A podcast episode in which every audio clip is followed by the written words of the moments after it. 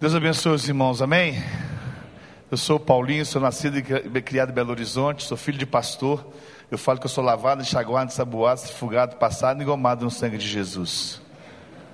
Conheço tudo de igreja sem imaginar. Dei trabalho para presbítero, dei trabalho para diácono. Meu pai falava que eu não tinha hormônio, falava que eu tinha demônio. É. Então, papai, tem jeito para seu filho, amém? Tem jeito para seu neto, amém? Teve jeito para mim, ué. então tem jeito para o seu neto também, para o seu filho. Então continue crendo, amém? Não desanima, não desista, tem jeito para ele. O Senhor Jesus está vivo. E eu prometo que vocês vão sair daqui felizes por dois motivos: ou porque vai ser bom, porque vai ser rápido. Se vocês não gostarem, vocês vão gostar porque vai ser rápido, amém? Dois motivos: ou porque vai ser bom, porque vai ser rápido. Estava pregando para os seus filhos, seus netos, seus adolescentes aqui, esse final de semana. E foi um tempo muito bacana. Eu acho que meu tempo com os adolescentes está acabando, está ficando velho, né, pastor Samuel? Mas vamos para frente. Até quando Deus der força para nós, nós vamos. Depois a gente prega para vocês que é mais, mais, né, mais de leve. Ninguém nunca me chama para casamento é, acampamento de casal. Que eu acho o melhor acampamento que tem é acampamento de casal. Eu queria trabalhar com casais, porque eu chama a gente para trabalhar com adolescente, com jovens, só dá trabalho, não tem um dinheiro, quem trabalha com casais é o seguinte: Ô pastor, construí uma casa nova, fiz uma churrasqueira, você não quer ir lá? Vamos lá, irmão, vamos lá. Né? Vamos lá, vamos, vamos, vamos abençoar, vamos orar, vamos orar, vamos orar. E pregar perto do pastor Samuel, que o mestre, gente, vai ser muito difícil para mim, mas eu vou tentar. É a mesma coisa de pregar na frente do Billy Graham, mas eu vou tentar. Tem que fazer média com o homem, né? Depois não chama mais, vai que ele não gosta da mensagem hoje. Abra sua Bíblia lá no texto muito conhecido, João 3,16. João 3,16. Muita gente conhece esse texto. Um dia eu estava conversando com um adolescente, o adolescente falou assim: Pastor, ah, eu tenho preguiça de ler Bíblia, a Bíblia é muito difícil de ler. Não tem um versículo para resumir toda a ideia da Bíblia para poder ler e já ficar garantido? Fala, tem, tem, tem um versículo que resume toda a ideia da Bíblia. E é esse versículo, João 3,16, que está aqui. E está aí na sua Bíblia, todo mundo conhece. E eu vou pregar essa mensagem, você vai falar assim: o que, que esse pastor vai pregar sobre João 3,16 que eu não conheço? Né? Já viu como é que esse negócio funciona, gente? Eu fiz seminário também, estudei omelete, homelética, sei lá, que negócio tudo. Mas quando eu aprendi que comunicar é um processo de ganhar acesso ao coração do homem, eu aprendi como é que a gente começa a fazer as mensagens. E um dia eu estava na faculdade assistindo uma aula sobre é, desenho de filmes, e onde eu aprendi a comunicar e aprendi a tirar as pérolas do texto. Aí é um exercício que a gente faz. Se você quer pegar um texto que todo mundo conhece e você quer tirar as pérolas do texto, já viu como é que é o negócio da mensagem? O cara fala assim: Não, pastor, eu achei que você esse texto já sabia de tudo sobre esse texto. Que palavra, que maravilha, que bênção, que revelação. Não, eu fiz um exercício muito simples e prático, que são três técnicas, gente. Presta atenção. Primeiro é o Espírito Santo, amém? Ponto final. E depois vem três dicas aqui que eu vou dar. Se você fizer isso no Enem, você vai fazer grandes redações no Enem. Você vai passar no Enem com essa redação. Primeira coisa, prestar atenção nos detalhes, imaginar a cena e fazer pergunta para o texto. Vamos decorar isso? Prestar atenção nos detalhes, imaginar a cena e fazer pergunta para o texto. Vamos lá, vou perguntar, prestar atenção nos? Imaginará? Fazer pergunta para o? Quando você faz esse exercício, você começa a tirar as pérolas do texto. Já viu? Se você tiver uma célula, uma molécula, um átomo, um mitocôndria, seja o que for, o nome que você der à sua igreja, da sua célula, você fizer esse exercício no texto, você vai conseguir tirar pérolas do texto que talvez você não perceba e você não está vendo. Quantas vezes a gente passa por parte do texto e você ignora muitas coisas do texto? Por exemplo, Jesus, a palavra de Deus diz na tempestade que Jesus deita a cabeça numa almofada. Talvez você nunca parou para poder pensar nisso. É um detalhe do texto. E ele falou que o filho do homem tem onde reclinar a cabeça, mas nessa hora ele dorme na almofada. Tem pérola ali, tem coisa boa ali. Então a gente tem que parar, meditar, prestar atenção no texto, imaginar a cena e fazer pergunta para ele. Não tem pecado nenhum fazer pergunta para o texto. Amém, gente? Então faça esse exercício. Em 1979, o pastor Billy Graham veio ao Brasil pela Mocidade para Cristo. E também essa coisa me ajudou muito na minha caminhada e como é que eu vou comunicar, seja com adolescente, com criança e com adulto e uma reunião com os pastores lá no AMB, em São Paulo. os pastores perguntou assim: Pastor Brigran, como é que o senhor consegue pregar para um grupo tão heterogêneo, tão diversificado, que desde a criança até o adulto te entende, você prega em grandes estados? Qual que é o segredo? Pastor Graham falou assim, soltou uma pérola maravilhosa. Ele falou assim: é simples, prega de tal forma que as crianças entendam. Se as crianças entenderem, certamente os adultos vão entender. Amém, gente? Ou seja, o evangelho de Jesus é simples, é nós que complicamos o negócio, não é não? A gente vem cá, quer derramar, derramar todos os nossos conhecimentos, você sai daqui sem entender nada, sai o pior do que entrou. Então, isso eu quero fazer aqui com vocês em cima desse texto. João 3,16, uma grande promessa. Vamos ler juntos, todo mundo comigo? Um, dois, três e. Porque Deus amou o mundo de tal maneira que deu seu Filho unigênito, para que todo aquele que nele crer não pereça, mas tenha vida eterna. Vamos falar o endereço? João. Isso aqui é água para beber, pastor? Geralmente, quando eu estou na igreja presbiteriana, eu acho, eu acho que é água do batismo, eu fico com medo de beber.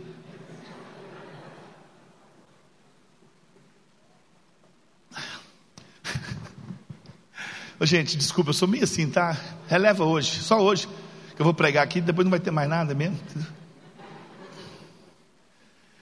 Mas eu queria trazer esse texto e começar a fragmentar esse texto. Esse texto é uma grande promessa uma maravilhosa promessa, uma extraordinária promessa para a minha vida e para a sua vida.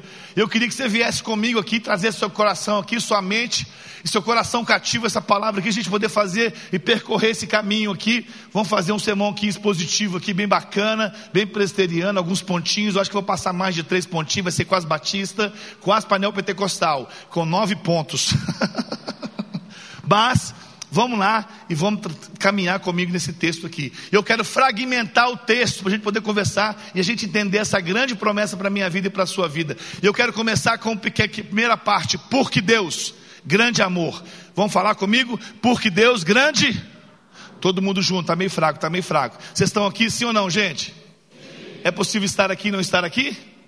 Sim, é possível. Você está aqui, mas está pensando amanhã. Aquela conta. Hum escola, prova, trabalho. Fica tranquilo. Se Jesus voltar essa madrugada, essa conta vai ficar para o anticristo, amém?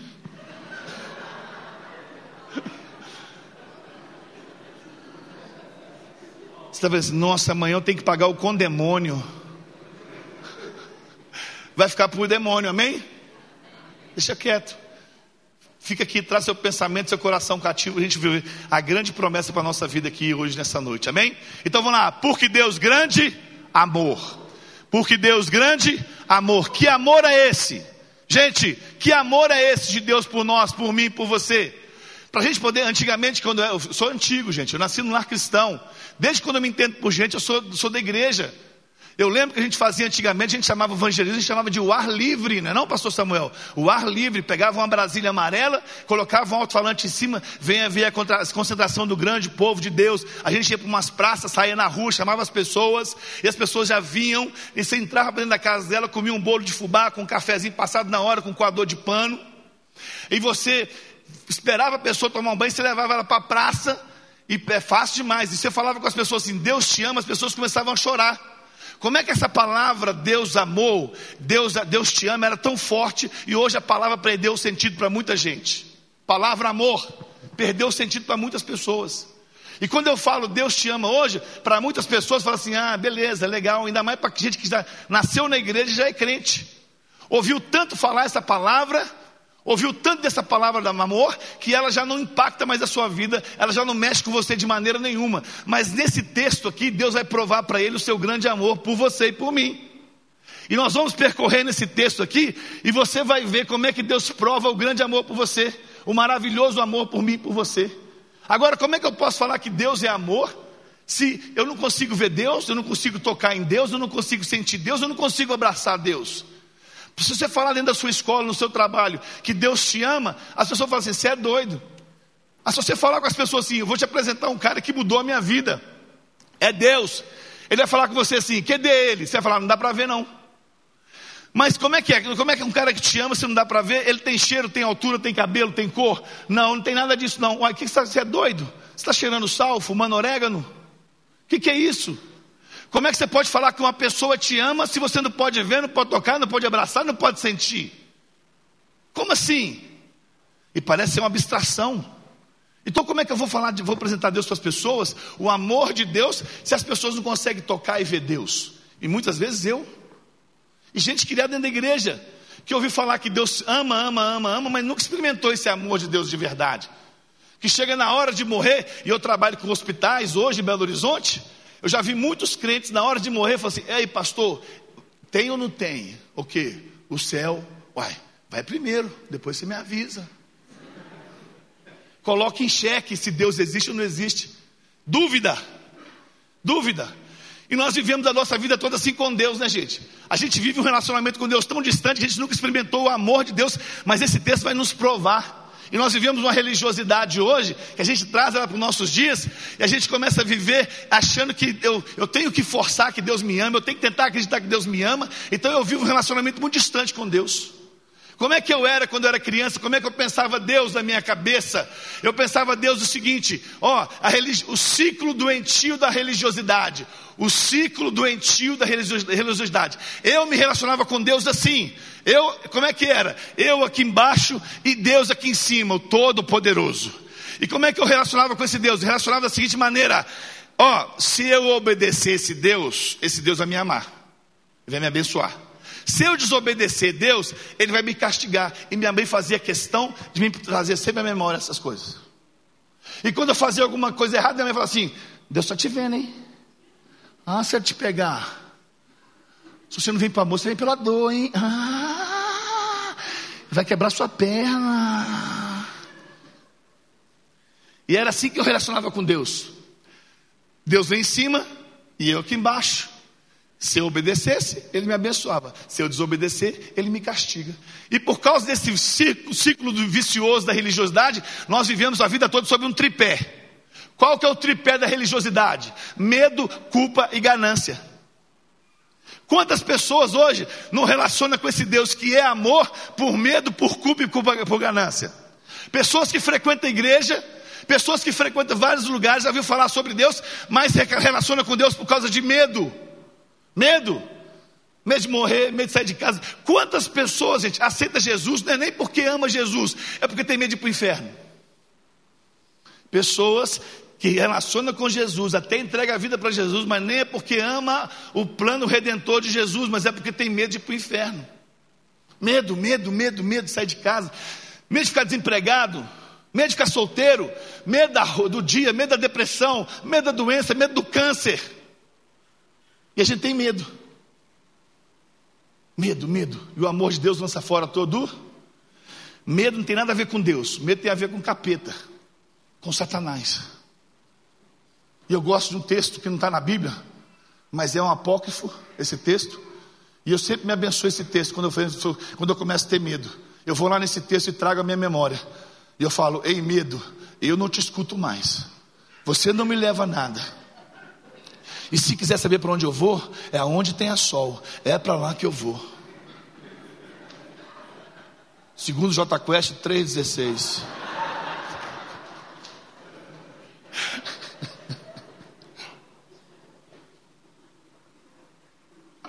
Mas é a maior verdade. O medo, gente, todas as doenças psicossomáticas que nós temos hoje, e antigamente tinha depressão. Minha mãe, gente, quando pintou depressão na minha época, quando eu ouvi falar de depressão na minha época, porque depressão surgiu numa época que eu era mais novo, e como é que minha mãe curava a depressão? Com chinela havaiana. E minha mãe falou assim: menino, vai limpar o cocô do cachorro. Eu falei: não, mãe, acho que eu estou com aquela doença nova que apareceu, depressão. Ela tirava, vou te mostrar, Satanás, a depressão, para você ver, menino. Rapidinho era curado. Mas depressão hoje mata. Mas hoje não tem só depressão, gente. Aí vem um punhado de doença, vai cima do pânico, burnout, borderline. Tem um chamado Todd, daqui a pouco vai ter um Nescau. Tantas doenças que estão aparecendo no nosso século, gente, por causa de quê? Tudo começa com medo. Tudo começa com medo. Ninguém tropeça em montanha. Você tropeça em pequenas coisas. Para você chegar numa depressão, primeiro você não se acordou de manhã, ó, oh, sem querer fiquei com depressão. Ó, oh, tomei água, fico com depressão. Não, tudo começa com medo. Agora, como é que eu vou relacionar com Deus que é amor tendo medo? Gente, medo, ganância. Pessoas que relacionam com Deus por causa de ganância. É o ciclo doentio da religiosidade. Ganância. Ó, vou dar esse dinheiro aqui para Jesus. Ser fiel no pouco, sobre o muito colocarei.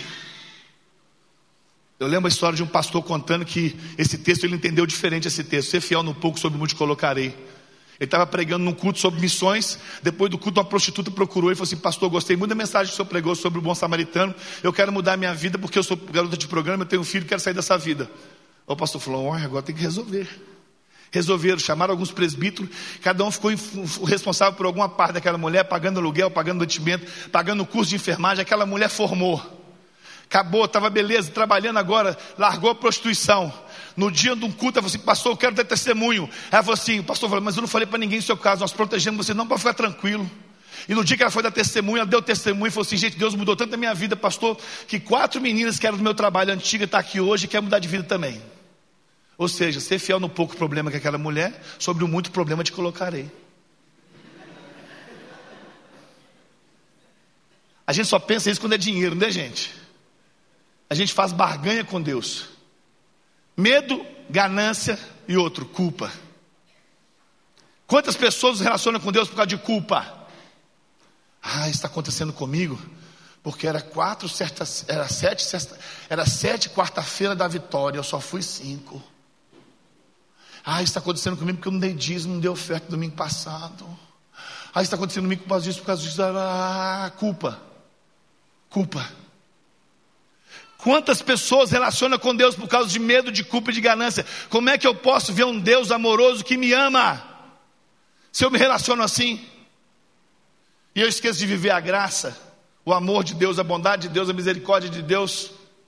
Amós 3,3 diz o seguinte: andarão dois juntos se não houver acordo. Não tem como te andar duas pessoas juntos se não houver acordo. Se acabar o acordo, acaba o casamento, acaba a sociedade, acaba a amizade, acaba o namoro. Só existe uma exceção à regra: quando Jesus é a outra pessoa, porque mesmo quando eu seja infiel, ele permanece fiel. Bondade e misericórdia de Deus, grande amor. E o texto continua, porque Deus, grande amor, aí continua, amou Amor é o que? Uma grande ação.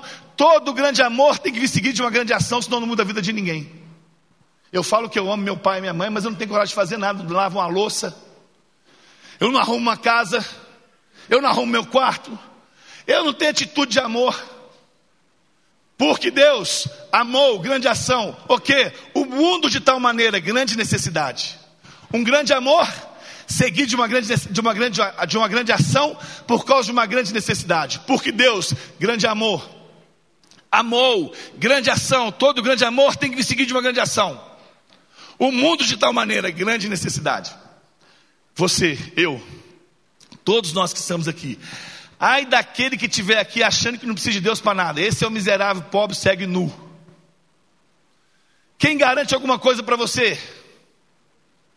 Ah, pastor, estou tranquilo, eu tenho um, um, eu, tenho, eu tenho um emprego federal, eu tenho um emprego público, já estou tranquilo, estou em depósito muitos bens, descansa minha alma e folga. Quem garante alguma coisa para você? Quem garante você não pega o seu carro, vai fazer uma viagem, fica tetraplégico? Quem garante? Nós vimos o Covid aí, gente. Não precisa ser muita coisa, não. Um vírusinho só é capaz de te matar. Com todo o dinheiro que você tem, eu já vi pessoas, e eu vi dentro do hospital muitas pessoas muito ricas, rica, rica, rica, que não teve condições de ser curado com o dinheiro dele. Eu estava fazendo um atendimento no hospital, entrou um caso de um menino de dois anos de idade que morreu, caiu na piscina e ficou afogado. O menino era tão rico que ele tinha três babá, eu não conseguia pagar uma. E ele deu entrada no hospital com afogamento. O pai chegou desesperado, falando: Doutor, salve meu filho, salve meu filho. O pai era dono de frigorífico. Chegou, salve meu filho, salve meu filho, eu tenho dinheiro, vamos alugar um avião, nós vamos para os Estados Unidos, vamos para a Europa. Mas, salve meu filho, salve meu filho, salve meu filho. O médico falou assim: para, para, não tem jeito, não tem jeito. Se tirar, ele vai morrer. E esse menino morreu. E eu vi o desespero daquele pai, com tanto dinheiro. A hora que ele mais precisou do dinheiro dele, não pôde resolver o problema dele. E eu lembrei de uma frase que minha mãe falava lá em Belo Horizonte, que ela dizia o seguinte: problema que dinheiro resolve não é problema. O problema é quando você não tem como resolver. Só Jesus pode resolver. Só Jesus. Se eu te contar a minha história de um tempo para cá. Há dois anos atrás, meu pai morreu de Covid. Ele foi internado sexta-feira, morreu na terça. Meu pai é um homem de Deus, santo varão. Meu pensa no cara crente, era meu pai. Quando meu pai morreu, eu falei assim: Deus, por que, que tem que ser meu pai? Logo esse homem de Deus, precisando de gente boa nesse país, você deixa meu pai morrer, eu estou com uma listinha aqui boa para o senhor levar uns caras aí, ó. Tem uns políticos bons aí para você levar. Você vai levar meu pai? Há nove meses atrás, meu sogro, meu amigo, que virou meu pai, morreu de câncer de pulmão. Há nove meses atrás, minha mulher diagnosticou um câncer de pâncreas. Você sabe o que é câncer de pâncreas, gente? É vela preta e caixão. Já era. Minha mulher está curada hoje. Eu estava no frente ao médico e o médico falou assim: a cirurgia dela é assim, assim, assado. Tem a robótica, 26 mil reais. Falou assim: até o pouco tempo será tirado, Senhor. E eu ficava conversando com Deus, disse, Deus, eu não tenho esse dinheiro para poder pagar a cirurgia da minha mulher, vou vender meu carro, vou vender um rim, um olho, vou vender alguma coisa. Mas eu conversando com Deus, Deus mandou todo o dinheiro. Deus mandou tudo, gente, tudo. Estou falando tudo, tudo. Não gastei nada, Deus foi fiel. Mas se ele não tivesse mandado, também ele continuaria sendo fiel, amém? Porque ele é bom. Há três meses atrás eu perdi minha irmã, eh, câncer de rim. Vida legal, né?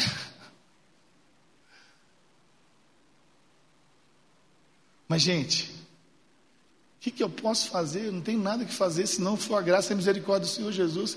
Eu orei para meu pai ser curado, Deus não curou. Eu orei para meu sogro ser curado, não curou. Eu orei para minha irmã ser curada, não foi. Curou minha mulher. Glória a Deus, né? Quem garante alguma coisa para você? Quem garante alguma coisa para você? Quem garante que esse país está seguro? Lembra a galera mais antiga, lembra do Collor de Mello? Quem que era ministro da Fazenda? Hã? Hã? Hã? Quem? Esqueci. Ela mesmo. Collor falou: não vou pegar dia de ninguém. O que, que ele fez? Mentira, pegou. Lá em Belo Horizonte, gente dando tiro, dormiu, dormiu rico, acordou pobre, dando tiro na cabeça. Porque a segurança dele no outro dia acabou. O Deus dele, o Mamon, foi embora. Quem garante alguma coisa para alguém? Um grande amor seguido de uma grande ação por causa de uma necessidade, que é você, eu, todos nós necessitamos da misericórdia de Deus a cada dia, amém? Porque Deus, grande amor, amou grande ação, o mundo de tal maneira, você, grande necessidade, que Ele deu, deu o quê? Um grande exemplo. Todo grande amor tem que vir seguindo de um grande exemplo, amém, gente? Senão não muda a vida de ninguém. Eu falo que eu amo as pessoas, mas eu não dou exemplo de amor para as pessoas.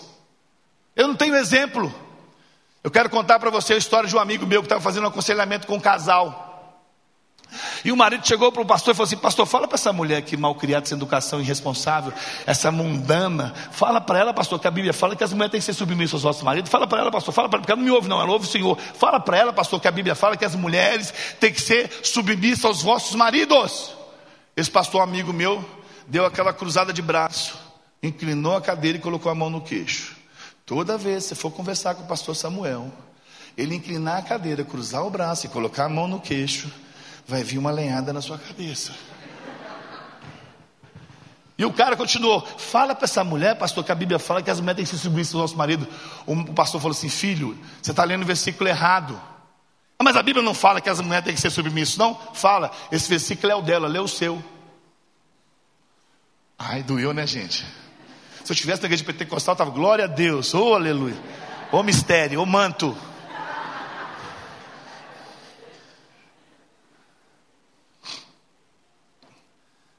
Você está lendo o versículo dela, lê o seu. Eu tenho certeza, maridos, que qualquer mulher, quando você começar a viver o seu versículo, maridos, amai vossas mulheres como Cristo amou a igreja. Como é que ele amou? Morreu, morto não tem vontade, pode bater. E as mulheres gostam desse texto, não gosta? Vocês amam esse texto. Vocês só não deram glória a Deus porque está na igreja presbiteriana. Mas eu falo que as mulheres têm maior responsabilidade mais do que o homem, sabia, gente? Porque a mulher sábia constrói, a tola, construção tem a ver com mulher. Homem não sabe construir, se construir é tudo. Mulher que é um negócio esquisito. A mulher transforma o homem, ela melhora o homem. Gente, o Taube aí, você vê a história desse pastor aí, ó. Vocês lembram desse menino novo aqui, gente? Só andava de bermuda, esquisito, conga, nariz escorrendo, usava umas roupas destruídas, casou, melhorou muito. Você lembra que ele só tinha uma camisa que ele só vinha domingo aquela camisa? Quando ele casou, a mulher consumiu com ela. Falou: cadê aquela camisa que eu gosto? Não sei, eu acho que roubaram. Mas comprei um Apolo para você, meu amor. Foi melhorando. As meninas falaram assim: Nossa, o tal mudou muito. Sabe que se eu tivesse casado com ele agora já é tarde. A menina teve o olho de Tandera, visão além do alcance. Pode mudar muito, cara. Como é que uma mulher transforma um homem? Aí você vê o casamento do Talme. Isso é o verdadeiro milagre. Mas a mulher tem a ver com construção. Dona, para mim que eu acho que a responsabilidade maior é você. Disso aí. Porque ele deu, ele deu um grande exemplo. Amém, gente? Tá fraco. Amém, gente? Vocês estão aqui sim ou não? Sim. Então todo mundo põe a mão no diafragma, vai. Bom, gente. Diafragma é aqui não, gente. Diafragma é aqui, ó.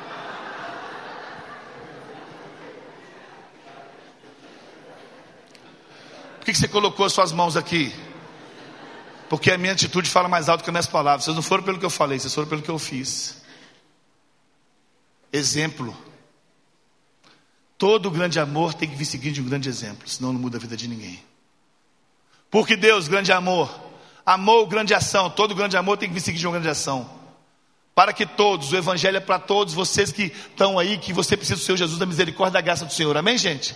Ai daquele que estiver aqui achando que não precisa de Deus, esse é miserável. Que ele deu, deu o que? Um grande exemplo.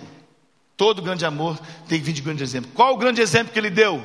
Deu o seu filho, grande sacrifício. Todo grande amor tem que vir seguido de um grande sacrifício. Eu quero contar uma história para você do Tim Keller mas revisto, atualizado, contextualizado e corrigido via Paulinho. E Tim Keller conta que um dia Jesus, tudo que Jesus fazia era aula para os discípulos. Grande sacrifício. Todo grande amor tem que vir seguir de um grande sacrifício. Jesus falou que te ama, ele prova esse grande amor através do grande sacrifício dele por você. E a gente vê no texto que ele deu, deu o que? O seu filho. Grande sacrifício. Um grande exemplo seguido de um grande sacrifício que mostra para a gente o grande amor de Jesus por nós. Esse grande amor que eu comecei falando para você aqui há pouco.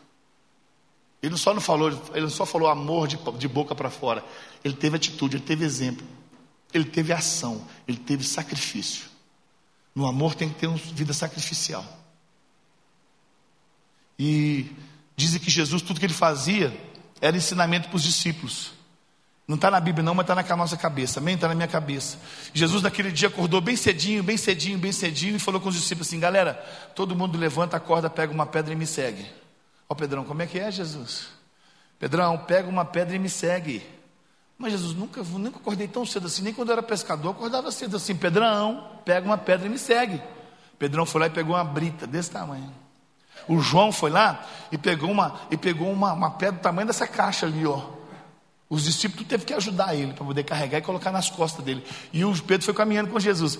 Jesus, o Senhor falou para carregar a pedra, né? Aqui a pedra aqui, ó. Você viu o João? O João ama o Senhor demais. Você viu o tamanho da pedra que ele pegou? Nossa, que cara te ama demais.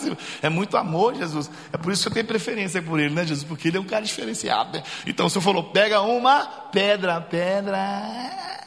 Eu peguei. Jesus andou, andou, andou, andou. Chegou na hora do almoço, meio-dia e meio. Ele para em frente ao lago, debaixo de uma árvore. João foi o último a chegar. Jesus coloca os discípulos em roda, faz uma oração e transforma a pedra em pão. Ó, oh, Pedrão, não. O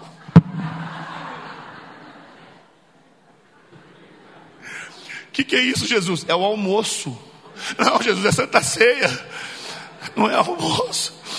Ô, Jesus, eu estou com fome. Come. Mas Jesus, Jesus eu não estou com fome ainda. João, não um pedaço aí. Vai dar não, você vai ver, João. Jesus, agora. Jesus fala assim, vai dormir, o sono alimenta. Minha mãe falava isso para mim. Vai dormir, o sono alimenta. João comeu, comeu, comeu. Pedrão foi dormir de barriga vazia. Dormiram, tiraram aquela palhinha depois do almoço. Uma hora, uma e meia da tarde, Jesus acorda a galera. Galera, todo mundo levanta aí, ó. Levanta, pega uma pedra e me segue, ó, Pedrão. Aham. Deixa comigo. Pedrão foi lá, gente, pegou uma pedra do tamanho desse PA aqui, ó. Esse negócio aqui, essa caixa aqui, ó. Os onze discípulos conseguiram, teve que ajudar, inclusive Judas. Olha o raciocínio do Pedrão. Nossa, hoje eu vou tirar a barriga da miséria também. Hoje, hoje eu vou comer. Se Jesus parar e tiver um peixinho, eu vou comer um McFish. Aí, eu vou hoje também, não vou dar nada para o João, vai ver. Ah, João, você não me deu aquela hora? Não, hoje vai ter o lanche, vai ter a janta, a comida de amanhã. Nossa, que delícia, eu vou, também vou comer muito agora. Cinco, cinco e meia da tarde, assim, Jesus para de frente a um lago, debaixo de uma árvore. Pedrão é o último a chegar. Jesus pega assim, galera, todo mundo pega a pedra e joga no rio. Ó, Pedrão, não, Jesus. Oração, transformação, comer, fome, pão. Joga a pedra no rio, Pedrão. Ó, Pedrão jogou, vou seguir o senhor, mas não. Senhor manda pegar uma pedra, peguei uma pedra pequenininha, senhor vai atenção no pão, estou comendo, pega um pedrão grandão, senhor fez jogando no rio, curou minha sogra, agora vou negar o senhor, tá? De justa causa. Jesus virou para o Pedro e falou assim: Pedro, sabe qual é o seu problema? O seu problema é que o, tanto, o tempo todo você carregou essa pedra pensando em você. Eu pedi para você carregar para mim. Quantas pessoas que caminham com Jesus não quer viver vida sacrificial, só quer ter benefício, mas não quer viver sacrifício. Eu preciso de dois homens voluntários agora. Levanta, um, dois, três e já. Dois homens voluntários. Bora, bora, gente. Tem homem não nessa igreja? Dois homens voluntários. Isso, pode vir. Pode vir também você. Lembre-se bem que esses são voluntários, tá bom, gente? Não obriguei ninguém a vir aqui. Pode vir.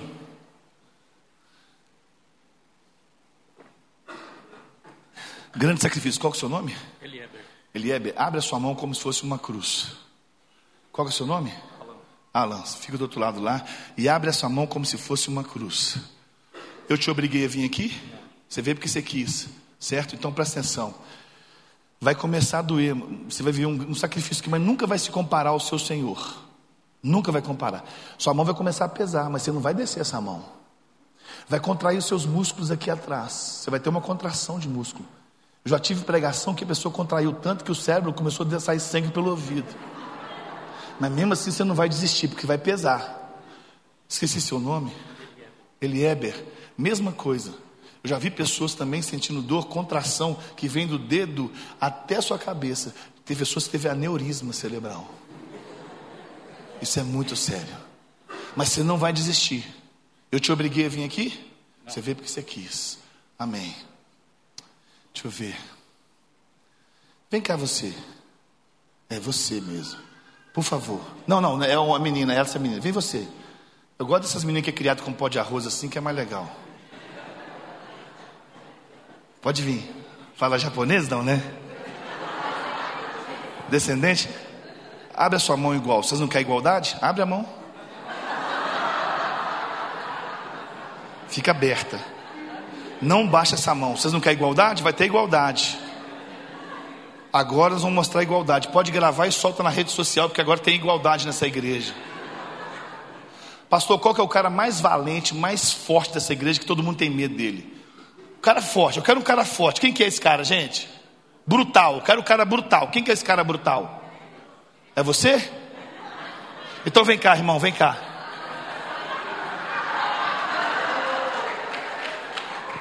O pessoal está confiando em você, votaram em você, não vai decepcionar não, meu irmão. Qual é o seu nome? Alan.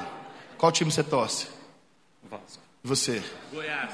Ele é Vasco. Ele falou que seu time Goiás é fraco, não joga nada. Que Goiás nunca vai conseguir ganhar, vencer em lugar nenhum. Goiás não é de nada. Ele falou comigo no meu ouvido aqui agora. Você vai pegar a mão dele agora e vai virar a mão dele assim, ó. Você vai dar o tapa mais forte que você puder na mão desse cara.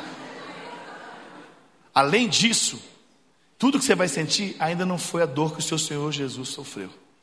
Grande sacrifício, um grande amor, seguido de uma grande ação, por causa de uma grande necessidade que é você, ele dá um grande exemplo. Vive um grande sacrifício. Um grande sacrifício. Alan, pega a mão dele. Pega no pulso, para não quebrar. No pulso. Mas capricha. Não tem esse negócio de irmão. Se você não bater, eles vão bater na sua mão. Então capricha, irmão, pode arrebentar. Nossa, eu senti sangue vindo aqui, ó. Vai. Ah, não. Ah. Não, não, na mão, na mão, irmão. Relaxa, irmão, relaxa, relaxa, relaxa. Ele tá tremendo, gente, ó. Bate na mão, na mão. Ai, ai, ai, doeu em mim, cara. Virei Goiás. Virou Goiás? Vem cá, vem cá, irmão. Bate naquele lá agora, vai lá. Bora, não, não tem desculpa não, irmão. Desculpa. Oi. Você está abaixando a mão, irmão. Pega a mão dele. Ele falou que vai tirar você da igreja, vai levar seu nome para o conselho. Capricha. Doeu? Doeu. Ah, agora vem cá. Pega a mão dela. Chega para lá. Pega a mão dela. Não tem esse negócio. Se você fizer desfeita, se você, se você não, não bater direito, você vai ser denunciado e você vai ser processado por diferença, tá bom? Pega na mão dela, irmã, vem cá, irmã. Vem cá, irmã. Abre a mão, irmão. Se não abrir, quebra. Isso. Presta atenção. Quando eu falar já, olha para mim. Qual é o seu nome? Isabela, presta atenção. Um grande sacrifício. Não chora, não. Não chora, não. O que, que você é? Ela é sua? Minha ovelha. Sua ovelha? Então pode arrebentar. Presta atenção. Não chora. Quando eu falar já, você pode bater. Mas você vai bater de verdade, irmão. Grande sacrifício. Isabela, sabe o que Jesus fez por você? Ele foi lá e colocou a mão dele na frente e falou: Pode bater. Ai, ai, ai! Foi pior na minha, irmão. Você sentiu alguma dor? Pouquinho. Um pouquinho, pouquinho. Ah lá, irmã, fala a verdade, eu que senti esse negócio em mim. Você sentiu alguma dor, irmã? Não. Pai, eu senti pouquinho. Obrigado, pode sentar. Você fica aqui ainda. Fica aqui, Isabela. Abaixa a mão. Eu que te chamei para vir aqui agora. Mas agora a partir de você. Está até chorando, gente. Mas presta atenção, Isabela. Eu vou te dar duas opções agora. Você vai escolher uma: um soco na cara ou um soco no ombro. O que, que você quer? No ombro? Por que, que você quer o soco no ombro? Na cara dói mais. Você sabia que foi por isso que Jesus morreu por você? Que Deus falou com ele assim: Filho, se você não morrer pela Isabela, nós vamos perder ela. Jesus falou assim: Não, isso é soco na cara. Eu vou para a cruz, vai doer menos perder Isabela. Jesus sofreu na cruz por você, levou o tapa por você, porque perder você ia doer mais. Um grande sacrifício. Pode sentar. Palmas para ela, gente.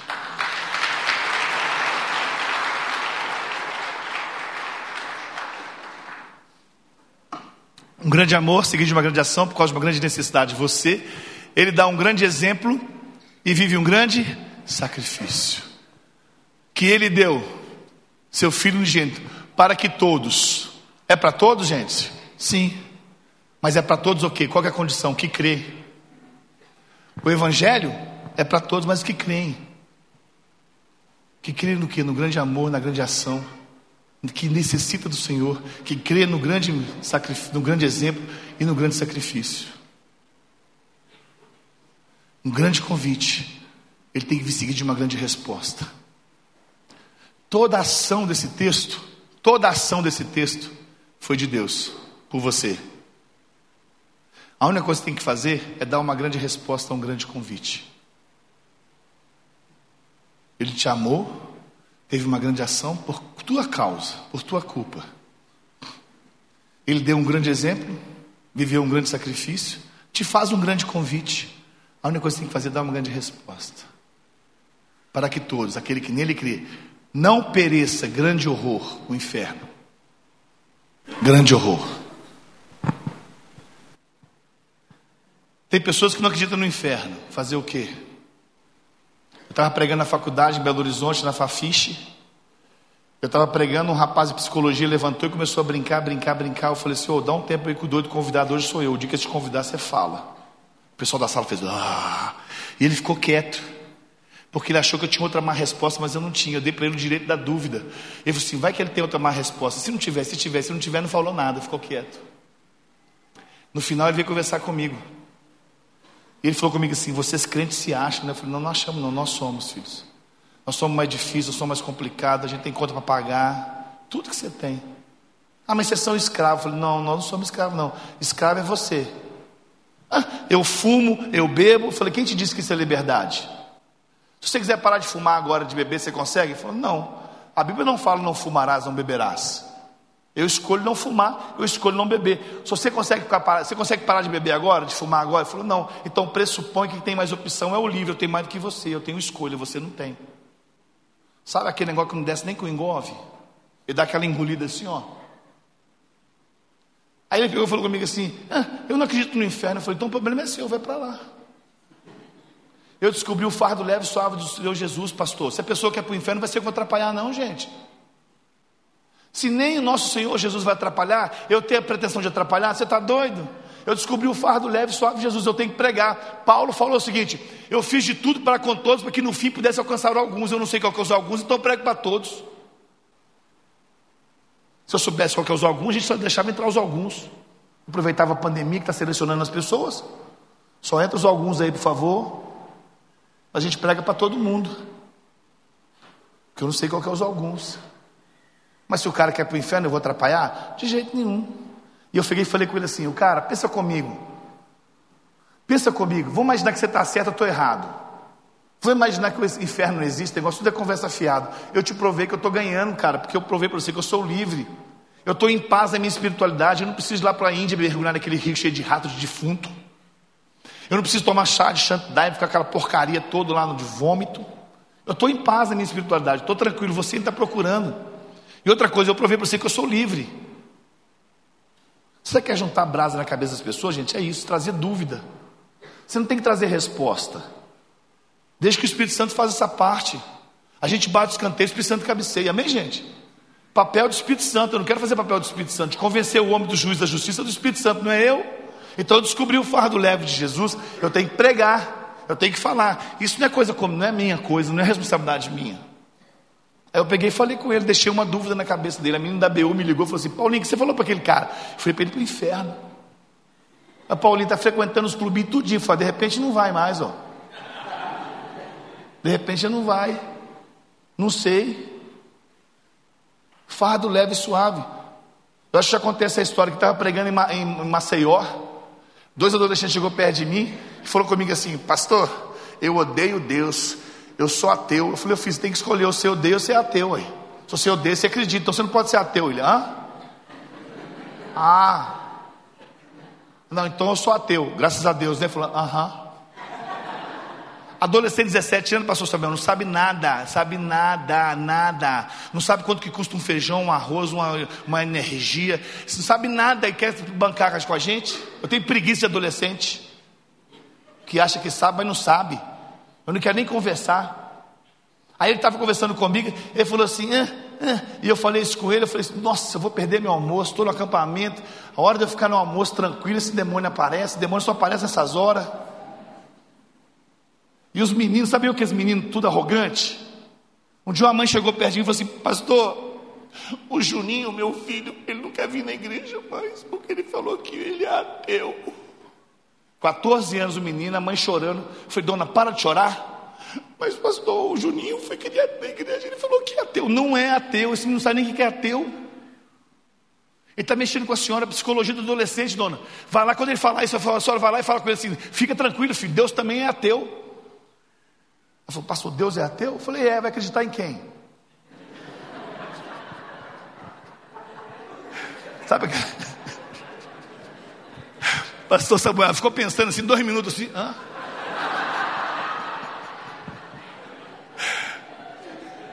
Como menino retardado, você tem que fazer assim, dona. Porque ele vai ficar pensando, ah é? Hã? Nunca mais vai falar com a senhora, porque esse negócio não tem mais força para ele. Aí eu com esses dois meninos conversando comigo, falando que odiava a Deus, que era ateu. Depois descobriu, eu ajudei ele a descobrir que ele era ateu. Eu que descobri, olha que bênção. Aí ele falou assim: não, olha a pergunta, gente. Eu tenho, gente, eu trabalho dentro de universidade, gente. Eu estou cansado de ouvir essas perguntas. Se Deus é amor, por que, que existe maldade no mundo? Oh, alô, a pergunta não é assim, está errado. Não é, se Deus é amor, por que existe maldade? Eu falei com o menino, falei, menino, a pergunta está errada, a pergunta não é assim. Se Deus é amor, por que existe maldade? Não, a pergunta é assim, a colocação é a seguinte: a maldade existe porque Deus é amor. Aí ele, hã? É, filho, porque se Deus fosse acabar com a maldade, você seria o primeiro a morrer, menino miserável. Que está atrapalhando o almoço do pastor. Mas sabe aquelas conversas que sabe, pastor Samuel, que não vai dar em nada? Por isso que eu não gosto de aconselhamento, pastor. Detesto aconselhamento. No acampamento eu vou dormir, eu foi, gente? Dormia às tarde tudo dormir. Porque eu não gosto de aconselhamento, pastor. Dá vontade de matar.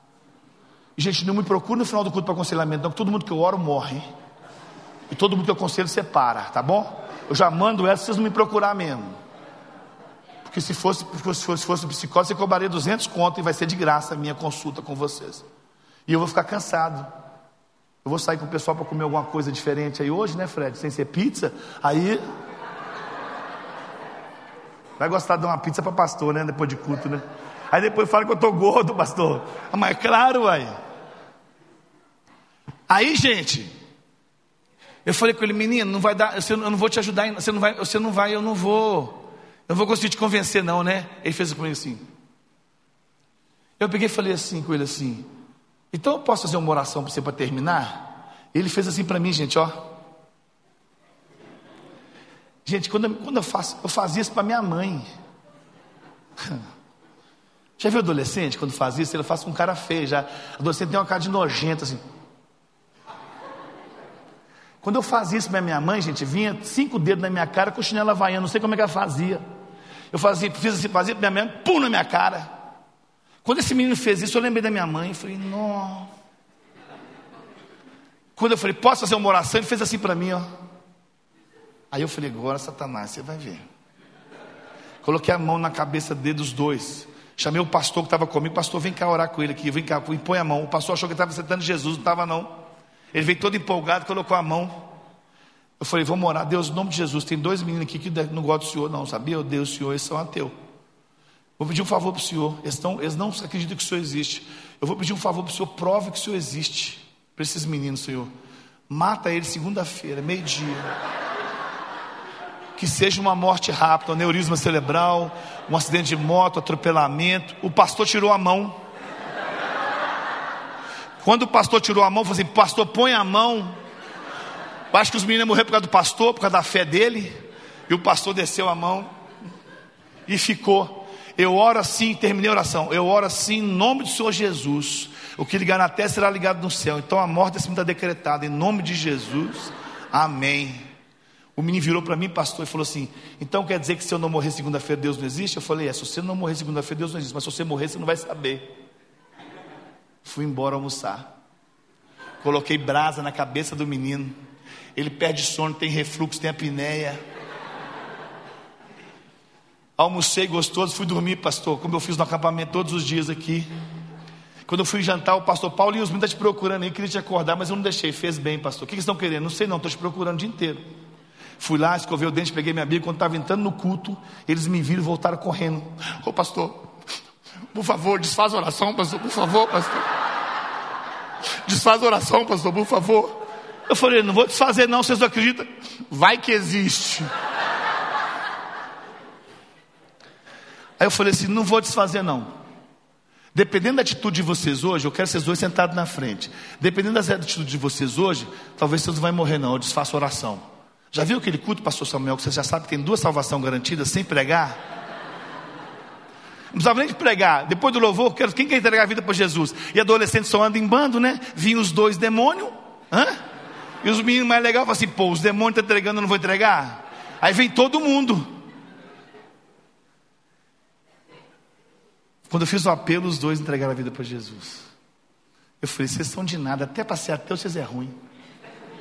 Eu vou falar com os pastores dos ateus lá, poder tirar vocês. Você nem sabe o que é ateu. A gente fica assim, não, não acredito no inferno. Você acredita no céu? O céu é tão real quanto o inferno. Um grande amor seguido de uma grande ação por causa de uma grande necessidade. Você, ele dá um grande exemplo para provar o grande amor, um grande sacrifício para provar um grande amor, te faz um grande convite. A única coisa que você tem que fazer é dar uma grande resposta, que te livra de um grande horror, o inferno, te dá um grande presente à vida eterna. Amém, gente? Um grande presente à vida eterna, o céu. O céu. Por isso que eu falo que isso é uma grande promessa, uma extraordinária promessa. Todo o plano de Deus está em João 3,16 para a minha vida e para a sua vida, e nesse texto, a única coisa que tem que fazer, meu irmão, é tomar uma decisão, é, é aceitar Jesus, é aceitar o grande convite para a sua vida. O convite é tão grande quanto a resposta. Essa resposta tem que ser tão grande que tem que tirar você desse banco da vergonha, do medo, para você ganhar um grande presente, a vida eterna, o céu. E eu, eu quero viver esse céu, gente. Porque eu tenho no meu coração o céu, sabia? Sabia? O grande presente. Eu não tenho medo da morte. Eu não tenho medo da morte. Eu, vou, eu sei que vou sair da terra dos mortais para viver na terra dos viventes. Eu sou de uma geração que ouvia cantar sobre o céu. Eu tenho dó desses adolescentes de hoje que não cantam mais céu. As mensagens são motivacionais. As músicas, tudo na primeira pessoa. Já viu as músicas de hoje que eu não consigo, tem louvor que eu não consigo, não, gente. Aí vai fazer culto para homem, aí vai cantar lindo, lindo, lindo é. Os homens não vai cantar, porque eu não vou cantar lindo, lindo, lindo é. Não vou cantar. Falando, consigo com Jesus. Jesus, deixa eu deitar no seu colo, te beijar. Não vou deitar no colo de Jesus, não vou nem beijar. Sou homem, velho. Aí é por isso que ele está falando que está vendo um punhado de homem fraco aí. A gente tem que cantar música de guerra, vamos para cima. Ah, capeta, você vai ver. Ah. Mas eu cantava, gente, o céu. Eu sempre cantei céu quando eu era criança. Então eu vivo a esperança do novo céu, da nova terra. Eu cantava: Eu avisto uma terra feliz, onde irei para sempre morar. Vocês não conhecem, não, né? Só Batista, né? As nações desse lindo país. Meu Jesus foi ao céu preparar. Vou morar, vou. Ó, os Jurássicos. Nessa terra celeste por vir, vou morar, vou morar. Nessa terra celeste, céu, lindo céu, céu, lindo céu. As mansões celestiais, todas feitas. Eu cantava isso, gente. Então eu cresci ouvindo sobre o céu. Eu tenho o céu na minha cabeça. A escatologia não explica porque o céu é legal. Não é porque tem rua de ouro, mar de cristal. Lá, ouro e cristal vai ser cascalho, brita. Não vai valer nada. A minha porta vai ter diamantes lá de fora na maçaneta. Ninguém vai roubar, roubar para quê? Não tem o que comprar. O céu é maravilhoso porque Deus está lá, amém, gente? É a presença de Jesus que se torna um céu. Ou seja, você pode viver o céu aqui na terra hoje com Jesus, recebendo Jesus. A condição de céu é estando com Jesus. Você estando com Jesus, essa é a condição de céu. Mas eu tenho o céu na minha cabeça. O céu para mim é que nem a terra do Peter Pan, ninguém me tira isso. A terra do nunca. Eu nunca mais vou ter que pagar conta de luz, conta de água. Nunca mais vai ter câncer, nunca mais vai ter morte, nunca mais vai ter sofrimento. Nunca mais. O céu é um lindo lugar. Se Deus abrisse um golinho da cortina, você ver o que é o céu, gente, é por isso que Deus não abre. Se Deus abrisse para você ver o que é o céu, você teria suicídio coletivo. Deus vai falar assim com você assim, ó, dá uma, só dá um scratch aqui no céu para você ter uma noção do que é o céu, ó. Aí você abre assim, ah Deus, me mata agora, por favor. Quero morrer. Não, você não quer casar? Não, mexe com isso não, por favor. Me mata. Porque eu não tenho noção do que é o céu, gente. Eu vou ter um corpo glorificado, amém? Não haverá mais barriga. O Fred terá cabelo. Ele pode escolher cabelo no céu. Lembra que Jesus, certa vez, ele chegou para os discípulos, estava, os discípulos estavam com a porta trancada, a Bíblia diz que estava trancado por lá de dentro, por lá de dentro, você viu? Lembra disso? Acho que é João capítulo 19 ou 20, não sei. Jesus chega para eles, para os discípulos, aí a, a, Bíblia diz que a porta estava trancada por lá de dentro. Jesus agora tinha um corpo glorificado, ele ressuscitou, ele veio no caminho de Emmaus cantando: Ressuscitei. Aí quando ele chega lá, deixa eu bater aqui na porta para chamar os discípulos. Não, a vida toda eu bati nas portas, vou bater nas portas agora não. Agora eu tenho um corpo glorificado. Ele chegava na porta, oh. Nas paredes, oh. Jesus chega na quarto dos discípulos, diz que os discípulos assustam com Jesus quando Jesus aparece. E ele está lá, e Jesus pega, vou pegar uma peça nele. Jesus entra, oi, ah! Depois eles reconheceram Jesus, até tocaram em Jesus. Eu vou ter esse corpo, amém, gente? Já viu gente que acha que no céu, ah, eu não quero ir para o céu porque o céu vai ser tudo branquinho, vai ser propaganda de homo. Não, nada a ver. Não tem nada a ver, gente. Tem gente que acha que no céu vai ser uma alma penada, fantasminha camarada. Você vai ver o irmão do outro lado, transparente. Está errado. Se você tem essa noção de céu, você tem a cabeça muito pequena, porque a primeira ideia de céu foi o jardim, tinha bicho. O veterinário perguntou assim: Pastor, vai ter bicho no céu? Claro que vai ter, tem que ter para ser legal, porque eu quero conversar com Aslan. Eu quero entrar no mar e descer no mar, fazer uma apneia de 40 horas. Falei, tubarão. Brincar com os peixes. Gente, eu vou viver a eternidade toda, não vai dar tempo de fazer tudo. Então o céu é muito maior do que a gente possa imaginar. Você não tem noção o que é o que é esse grande presente para você, meu irmão. Mas se eu te perguntasse aqui hoje, que dia, que hora que você vai morrer, você consegue agendar o seu velório? Você não consegue agendar o seu velório. Você não sabe dizer que dia, que hora que você vai morrer. Se você partir hoje, você sabe onde é que você vai passar a sua eternidade? Tinha um muro, presta atenção. Tinha um muro. Do lado do muro o inferno, do outro lado o céu. Um cara em cima do muro e os anjos, pula para cá, vem para cá, fazendo campanha. Um homem viu aquele negócio todo, foi lá no inferno e viu Satanás deitado numa rede, tomando seu copo de enxofre. Chegou para Satanás e falou assim: Você não vai fazer campanha, não? O céu está fazendo campanha para ele poder pular para o céu. O diabo falou assim: oh, fica tranquilo, o muro é meu. Quem comigo não ajunta, espalha. Quem não é por mim, é contra mim. É melhor você ser crente frio do que você ser morno. Ou seja, se você achar que você não decide, você já decidiu. Ficar em cima do muro é uma decisão. Talvez você fale assim: não tem nada a ver com essa briga de Deus e Jesus. Essa briga é dele, é pessoal dele lá. Eu vou ficar aqui, ó, neutro. Não tem como. Neutro não é. Já escolheu o seu lado. Só existe dois caminhos. Não tem o um terceiro. Não tem. Ou seja, se você não decidir, sabe que você já decidiu. Você já decidiu. Um grande amor que Deus prova através de uma grande ação. Por sua causa ele viveu, ele te deu um grande exemplo, ele viveu um grande sacrifício por você. Ele te faz um grande convite. A única coisa que tem que fazer é dar uma grande resposta. Essa grande resposta te livra de um grande horror, o inferno, e te dá um grande presente à vida eterna. Amém, gente? Feche seus olhos, abaixe sua cabeça. Vamos orar.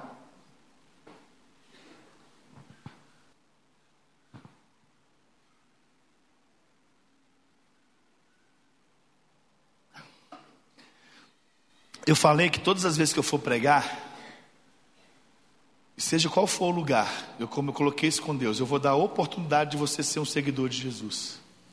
E hoje não vai ser diferente. Depois que eu preguei tudo isso aqui para vocês, que você entendeu a grande promessa de Deus, o plano de Deus da salvação para a sua vida, eu não posso ir embora aqui sem te dar uma oportunidade, eu seria desleal com você, eu seria injusto com você. Porque depois que você sair pelaquela porta, e se você for encontrar com Jesus, seja quem estiver aqui dentro, se você for encontrar com Jesus, você vai falar: Jesus, o Paulinho não me deu oportunidade. Eu falo assim: é verdade, é verdade. E talvez você fale assim: mas eu não sabia, Jesus, que o Senhor ia vir tão rápido. Não, o Paulinho perguntou que dia que você vai morrer, você não soube levantar sua mão para dizer que dia que você vai morrer. Você não sabe o dia da sua morte. Lá em Belo Horizonte tem uma propaganda de cemitério, que eu acho que é propaganda do reino de Deus, que diz o seguinte: se você não sabe quando você vai, pelo menos garanta para onde você vai. Então, eu tenho que te fazer um grande convite nessa noite. A única coisa que tem que fazer nesse texto todo é dar uma grande resposta. Essa grande resposta te livra do inferno, te dá um grande presente à vida eterna. Eu não sei como é que você entrou aqui hoje, não sei como é que você está. Eu sei como é que você pode sair daqui hoje, tocado e restaurado pela bondosa mão de Jesus. Então eu quero te dar uma oportunidade, meu irmão, nessa noite mas eu quero te dar uma oportunidade com responsabilidade. Porque se eu não te der uma oportunidade, eu vou ficar com essa responsabilidade. Então, nessa noite estou te dando uma oportunidade e transferindo para você também essa responsabilidade.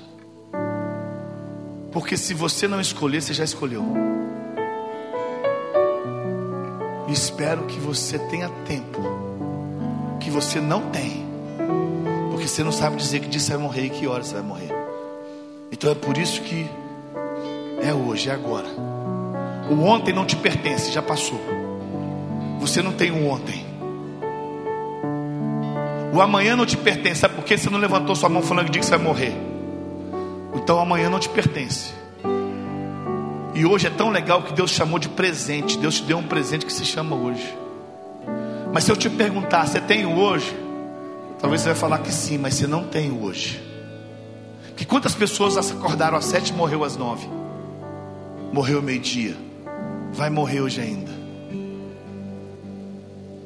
Então você não sabe, então você não tem o hoje, você tem o agora, meu irmão. Então é agora.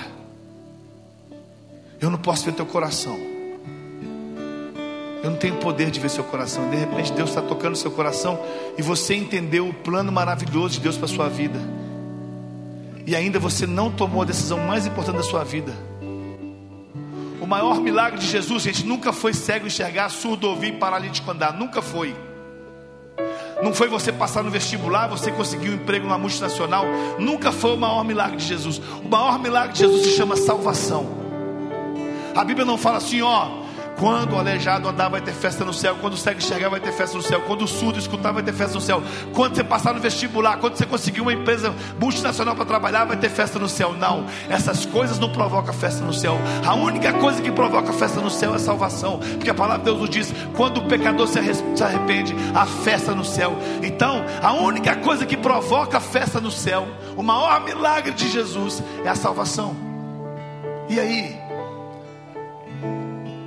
Talvez você esteja aqui, você está com dúvida, pastor. Eu tenho dúvida, eu não sei se eu já entreguei, se eu não já entreguei. Dúvida não se resolve, meu irmão.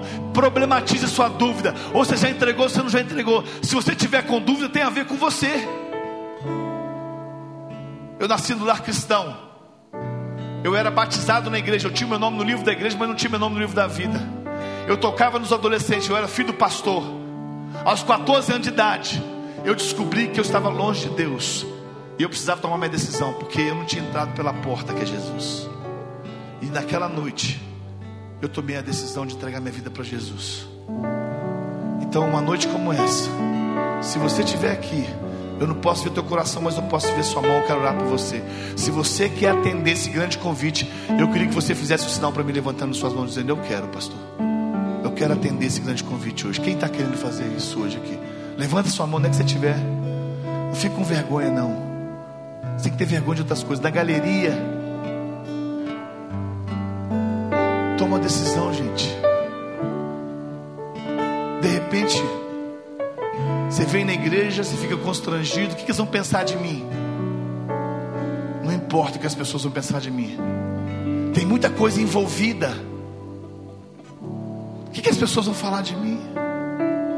Essas mesmas pessoas que te preocupam, não vai ser essas pessoas que vão te colocar no céu é atender um grande convite. A única coisa que tem que fazer é dar uma grande resposta. Deus abençoe, filho. Quem mais quer fazer isso? Levante sua mão onde é que você estiver. Deus abençoe, filha. Quem mais quer fazer isso hoje aqui, gente? Deus abençoe lá atrás também. Quem mais? Levanta bem alto para eu ver sua mão. Deus abençoe, filho. Tem mais gente aqui nessa noite. Você está com dúvida? Problematize sua dúvida. Dúvida não se resolve. Quem mais quer fazer? Deus abençoe, filha. Quem mais da galeria? Deus abençoe, filho. Glória a Deus. Quem mais, gente, quer fazer isso hoje aqui? Você que levantou sua mão, fique em pé no seu lugar. Eu vou orar por você. Você que levantou sua mão. Glória a Deus. Fique em pé, você que levantou a mão. Vou fazer o seguinte: eu vou descer aqui, filha, você que está em cima aí, ó. Vem com ele, né? Seu, seu namorado, esposo, vem com ele aqui embaixo.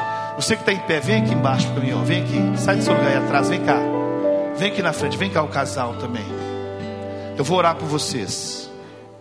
Por que, que eu chamo você aqui na frente? É poder pagar mico, né? Não, filho.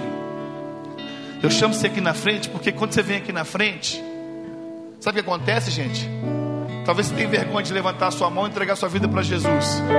Mas quando você faz isso, você vai pagar amigo, não. Quando você faz isso, sabe o que acontece? O nome de Jesus é glorificado, cara. A igreja é edificada. O inferno é envergonhado. Vocês acabaram de glorificar o nome do Senhor Jesus aqui. De edificar a igreja. Chega mais pertinho. Vem cá, filho. Pode chegar mais pertinho aqui de mim. Aqui. Vem mais pertinho, mais pertinho, mais pertinho. Está chegando o casal lá também. Vamos ficar em pé, igreja? Presta atenção que você vai fazer agora. Presta atenção, não vou caber o apelo não, que tem mais gente para vir. Você convida seu amigo para festa, para viajar com você, você convida para tantas coisas, mas você não tem coragem de convidar para a coisa mais importante da vida, que é entregar a vida para Jesus. Eu quero desafiar você a fazer um grande convite para essa pessoa que está do seu lado. Se você trouxe alguém, pai, convida seu filho Filho, já te dei tantas coisas, te convidei para tantas coisas, mas eu quero te convidar para a coisa mais importante, que é entregar a vida para Jesus. Gente, vinha aqui à frente, é isso aí. Lembra da mulher que tinha um fluxo de sangue? Jesus para a multidão e fala assim: Quem me tocou? Aquela mulher tinha uma doença. Você acha que Jesus queria ridicularizar aquela mulher? Não, em momento nenhum. Sabe por que Jesus fez aquilo? Porque quando aquela mulher aparece, você hoje ficou sabendo daquele milagre, aquele milagre te abençoou, ou seja, edifica a sua vida. Envergonha Satanás e glorifica o nome de Jesus. É por isso que vocês têm que vir aqui na frente, velho. Você entendeu tudo do plano de Deus? Entendeu também? Show de bola. Tem quantos anos? Nove e você? Nove também? Vocês aceitaram Jesus primeiro que eu. Eu fui com 14, fui tarde.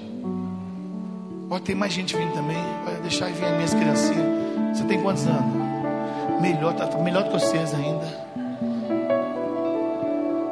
Pastor Samuel, vem cá, vamos orar para esse povo abençoado aqui, lindo, maravilhoso. Deus abençoe vocês, viu? Melhor decisão que vocês tomam na vida de vocês. Vocês provocaram, olha para mim, vocês estão aqui na frente. Vocês acabaram de provocar a festa seu. Você já entregou sua vida para Jesus? Veio com ela, entregou. Você é esposo dela? Você tem que entregar, velho. Tem jeito não, moleque. Você quer entregar sua vida para Jesus? Sim. Arrancamos mais uma, yes. Glória a Deus. Glória a Deus, pastor. Glória a Deus. Pode orar, pastor. Ó Deus, nós te agradecemos, ó Pai querido, por essa noite de salvação. Entendemos, ó Deus querido, que o Senhor está soprando no coração de cada pessoa aqui, trazendo essa palavra ao nosso coração, resgatando vidas, curando, trazendo, Deus, a tua graça aqui entre nós. Obrigado por essa grande promessa de vida eterna que o Senhor nos deu por meio de Jesus. Nós queremos te pedir, ó Deus, que essa verdade seja aplicada ao coração de cada pessoa aqui. Que o Senhor possa restaurar, ó Deus querido. Que esse compromisso assumido hoje seja um compromisso para valer, transformador. Em nome de Jesus, ó Pai querido, que o Senhor possa estar abençoando essas pessoas aqui, para a glória do Senhor e a toda a igreja de Cristo nessa noite, em nome de Jesus. Amém, Senhor. Amém. E agora que a bênção do Deus Pai, Filho e Espírito Santo esteja com todos vós, irmãos. Que o Deus da paz vos abençoe. Que Deus enche o coração de vocês com alegria. Em nome de Jesus. Amém. A igreja pode se sentar. Deus abençoe.